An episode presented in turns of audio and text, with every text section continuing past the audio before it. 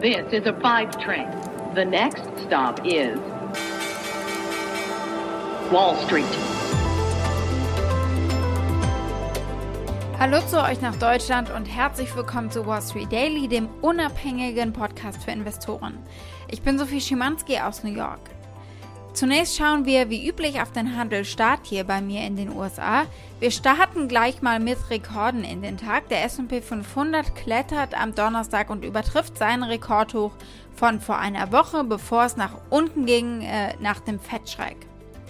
Eine breite Gruppe von Aktien springt hier äh, aktuell an. Tesla zum Beispiel legt zu, ebenso GM und äh, Caterpillar.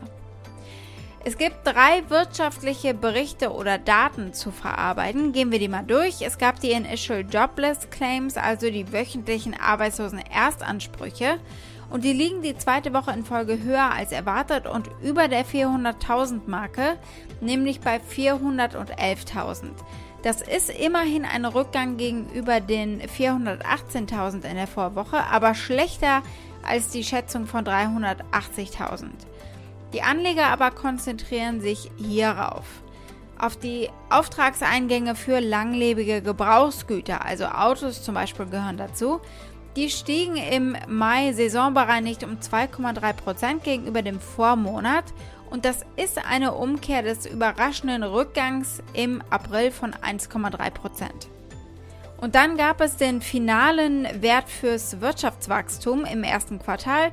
Die endgültige Lesung des Wachstums des Bruttoinlandsprodukts äh, lag bei einer Jahresrate von 6,4 Prozent. Der DAX klettert bei euch ebenfalls und äh, die 15.500 Punkte sind recht souverän überschritten. Nicht ganz so schön ist, dass der Ölpreis diese Woche von Höchststand zu Höchststand gestiegen ist. Wir merken das an der Tankstelle. An der Ölbörse geht man davon aus, dass der Ölpreis, der jetzt ja aber etwas über 75 Dollar steht, auf über 100 Dollar ansteigen könnte. Kommen wir zu den äh, Nachrichten, die wir heute haben. Wir haben einige gute Impulsgeber. Das Fettergebnis des Bankenstresstests sind die Banken also vielleicht heute auch einen Blick wert und CureVac mit der Hauptversammlung. Unsere Themen heute. Wir blicken als erstes auf die Börsenaufsicht und auf den neuen Vorsitzenden Gensler, der eines der ersten Ziele festgelegt hat der Börsenaufsicht, nämlich ESG.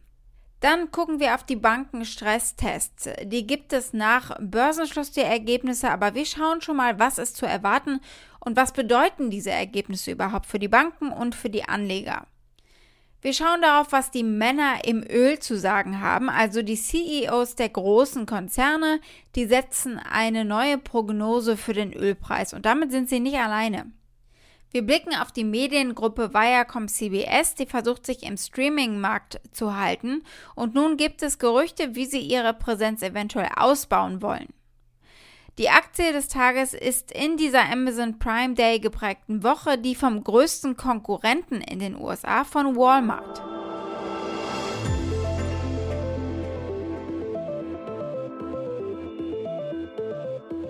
Was nimmt sich der neue bei der Börsenaufsicht der SEC Gary Gensler als erstes vor?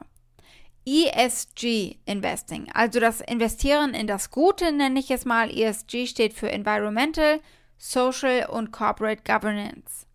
Im Mittelpunkt steht äh, für die SEC, welche Anlagen oder Fonds sich überhaupt so labeln dürfen.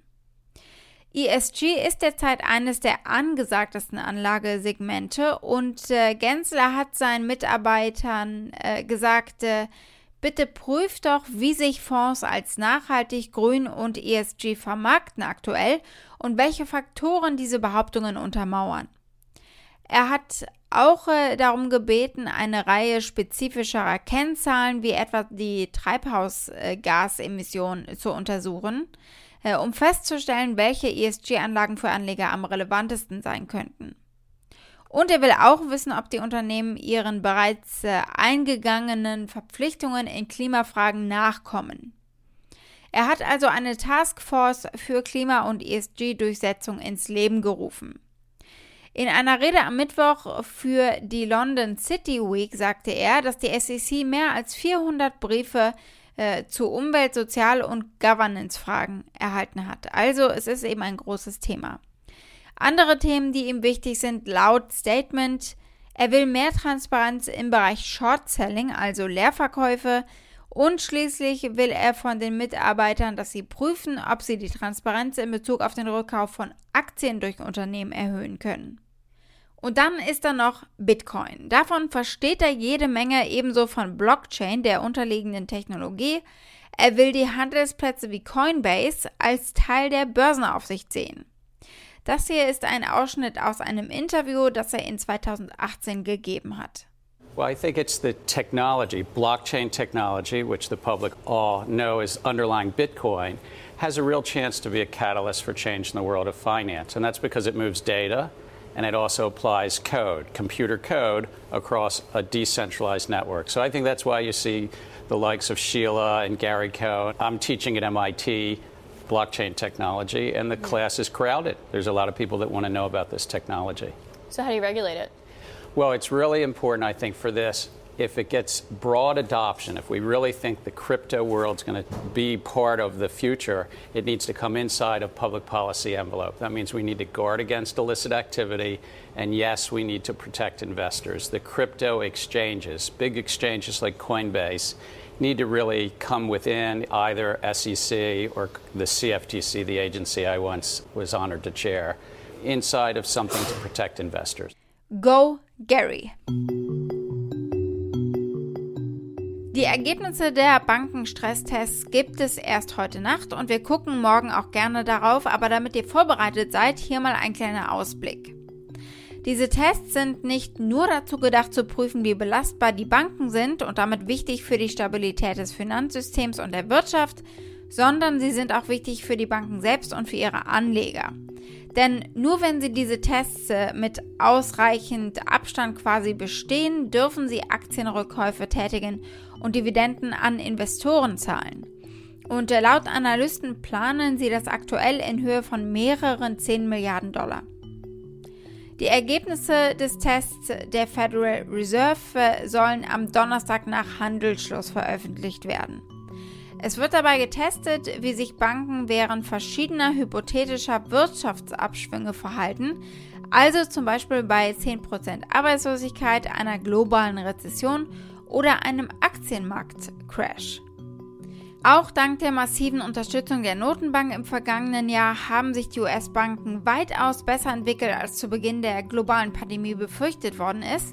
Die Branche hat ihre größten Kreditrisikoreserven seit der Finanzkrise aufgebaut, aber die meisten dieser Verluste sind gar nicht eingetreten.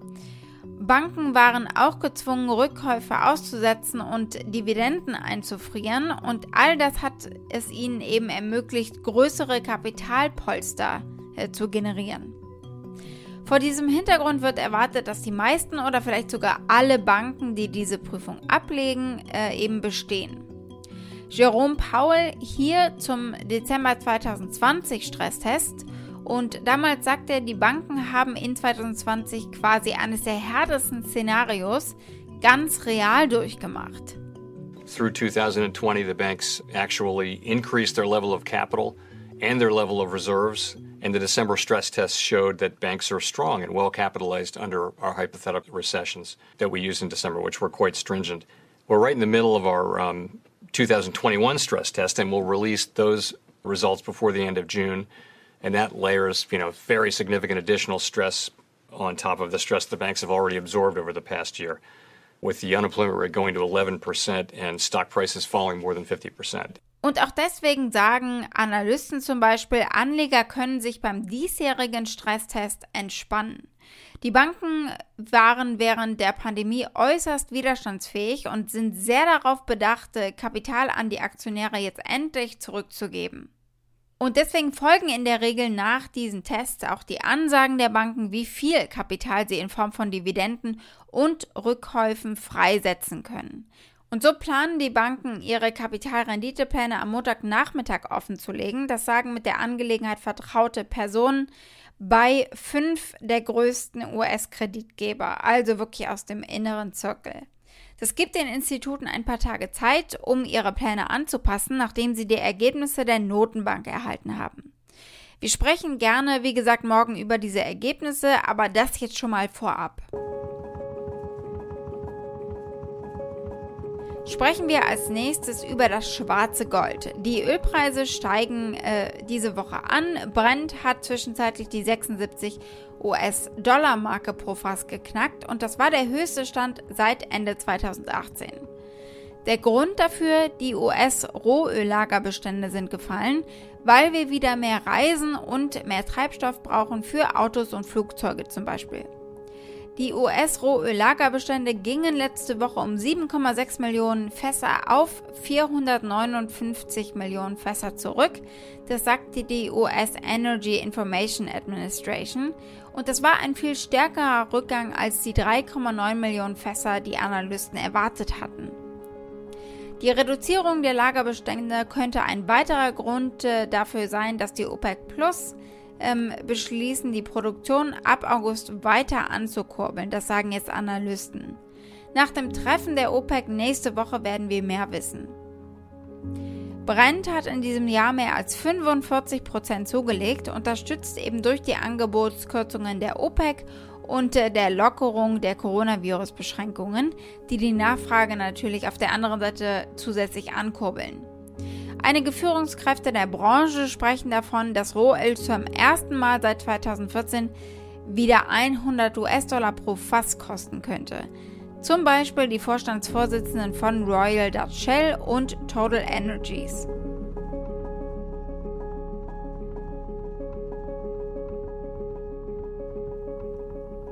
Wir blicken als nächstes auf einen Deal in der Medienbranche, der möglicherweise ansteht.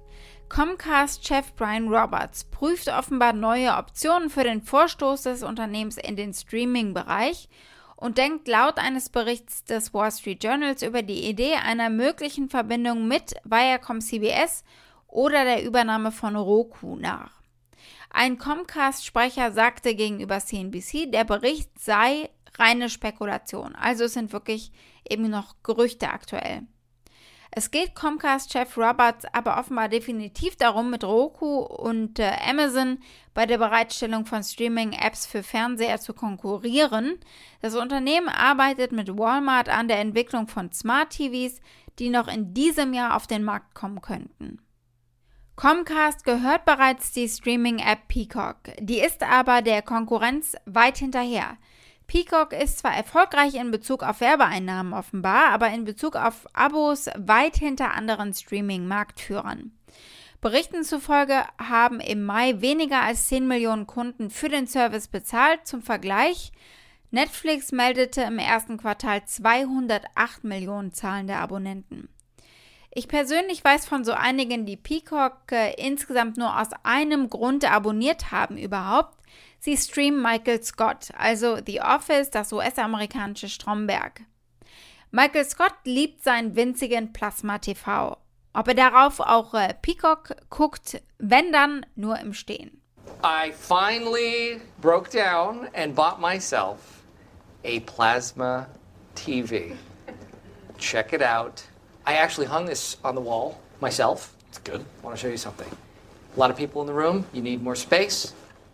Voila, right into the wall. Wow. Sometimes I will just stand here and watch television for hours.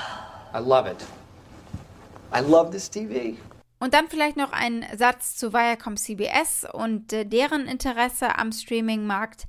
Sie restrukturieren gerade ihre Führungsriege, um eben Streaming besser zu priorisieren. Also eine solche Verbindung wäre für beide Unternehmen sehr sinnvoll wahrscheinlich.